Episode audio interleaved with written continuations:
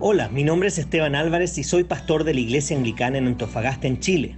Si hay un pasaje que me gusta en la Biblia es Lamentaciones 3 del 22 al 23 que dice, El fiel amor del Señor nunca se acaba, sus misericordias jamás terminan, grande es su fidelidad, sus misericordias son nuevas cada mañana.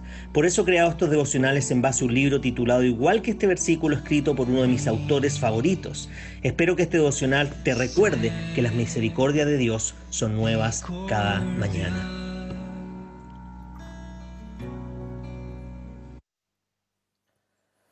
Bien, y el título resumen del devocional de hoy día es el siguiente. No desobedeces porque carezcas de la gracia de Dios, sino porque amas algo más que al Dios que te ha dado esa gracia. Tu desobediencia no es culpa de Dios. A lo mejor estás pensando, claro que no, Paul. ¿Realmente no crees que yo pienso eso? ¿O sí?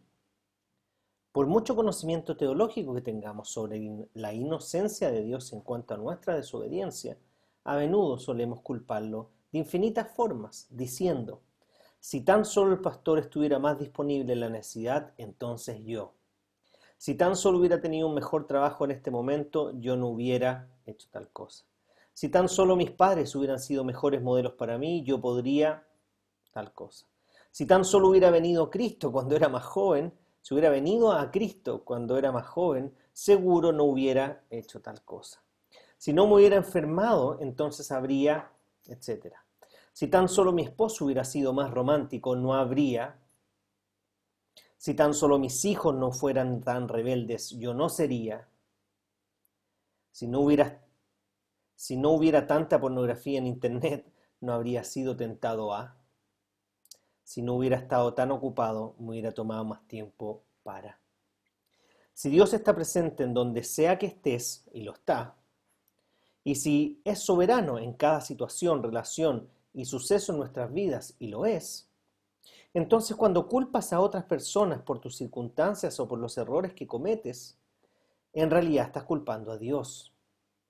Estás diciendo que Dios no te ha dado lo que necesitas para ser lo que Él te ha llamado a hacer. En esencia estás diciendo, mi problema no es un problema del corazón, mi problema es una pobreza en la gracia. Si tan solo Dios me hubiera dado tal cosa, no hubiera tenido que hacer lo que hice. Este es el argumento final de un estilo de vida egocéntrico. Este argumento ese argumento se dio por primera vez en el huerto del Edén, después de la rebelión de Adán y Eva. Adán dijo, la mujer que me diste, Eva dijo, la serpiente me hizo hacerlo, en el mismo mecanismo de defensa que recae en aquella persona que no quiere enfrentar la fealdad del pecado que aún radica en su corazón. Es difícil para nosotros aceptar que nuestras palabras y comportamientos no son causados por lo que hay en el exterior, sino más bien por lo que hay en nuestro interior, como dice Lucas capítulo 6, versículos 43 y 45. Pero la escritura es clara en que cada error que tú y yo cometemos provienen de los pensamientos y deseos de nuestro corazón. Solo cuando admites y confiesas esto es que puedes comenzar a sentir la necesidad de la gracia de Dios. Si te has convencido a ti mismo de que tú no eres el problema, sino las demás personas y situaciones ajenas a ti, nunca podrás emocionarte respecto a la provisión de Dios que te ha dado en su poderosa gracia, porque francamente no piensas necesitarlo. Para muchos de nosotros el patrón sutil de culpar a Dios viene en la forma de no recibir la gracia que necesitamos en ese preciso momento, que estamos tratando de convencernos de lo contrario. Para profundizar y ser alentado, puedes leer Deuteronomio capítulo 30. Simplemente me gustaría agregar. En Chile estamos viviendo tiempos difíciles, no solo por la pandemia, sino que porque las decisiones que tenemos que tomar de aquí en adelante son decisiones importantes, que al ser dicotómicas, eh, de sí o no, o apruebo o rechazo, generan necesariamente polarización. Por lo tanto, debemos hoy día dejar de culpar las circunstancias. Debemos hoy día dejar de culpar a las otras personas. Debemos dejar de culpar el sistema. Debemos dejar de culpar cualquier otra cosa que no sea nosotros mismos. Y comenzar a ver qué es lo que yo he hecho o he dejado de hacer con respecto a mi fe, con respecto a mi familia, con respecto a mi labor como ciudadano. Por lo tanto, hoy día, mientras pensamos justamente en todo lo que se viene de aquí en adelante, es muy importante que podamos dejar de echarle la culpa a cosas externas y empezar a pensar en nuestra responsabilidad.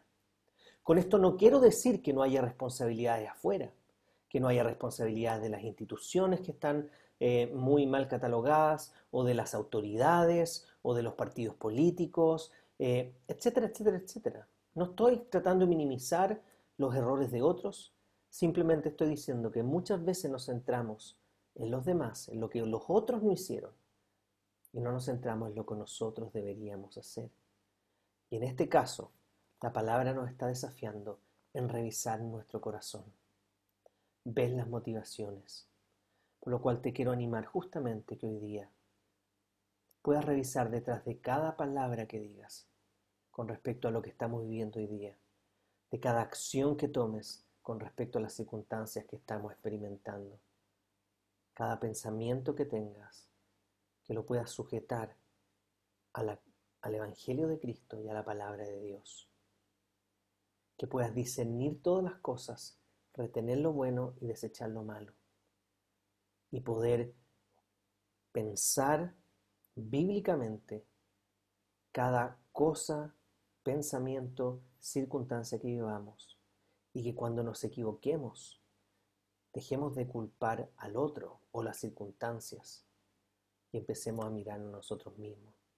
Porque si ponemos siempre el foco afuera en las cosas que no logré por culpa de otros o que no hice por circunstancias externas, lo que el autor nos decía es que eso es minimizar la gracia de Dios, la cual provee todo lo necesario para ti en el día tanto espiritual como tus necesidades básicas o material. Entonces es muy importante entonces que detrás de cualquier decisión que tomemos con respecto a todo lo que se viene de aquí en adelante, podamos dejar de culpar las circunstancias, informarnos correctamente y tomar la decisión que en conciencia nuestro Señor ponga en nuestro corazón que debemos tomar y saber que independiente de la decisión que tomemos, Dios sigue siendo Dios, el Señor sigue siendo soberano, Él sigue estando en control de todas las cosas y no debemos de caer en compartir la fe, que es el llamado principal que tenemos como cristianos, porque lo único que puede cambiar nuestro corazón es el Evangelio. Lo único que puede transformar nuestra sociedad es el Evangelio, que siendo aplicado y vivido por los cristianos, de seguro causará un impacto en nuestra sociedad.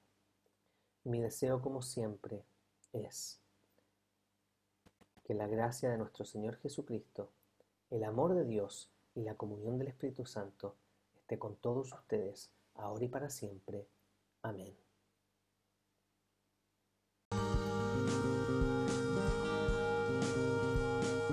Si este devocional te ha ayudado de alguna forma, te animamos a que puedas compartirlo con otras personas. Además nos gustaría que nos escribieras a iasa.cl o que visites nuestro canal de YouTube IASA espacio abajo ANF espacio abajo Iglesia espacio abajo Anglicana o que puedas visitar nuestro Instagram pastor.anglicano.antofa.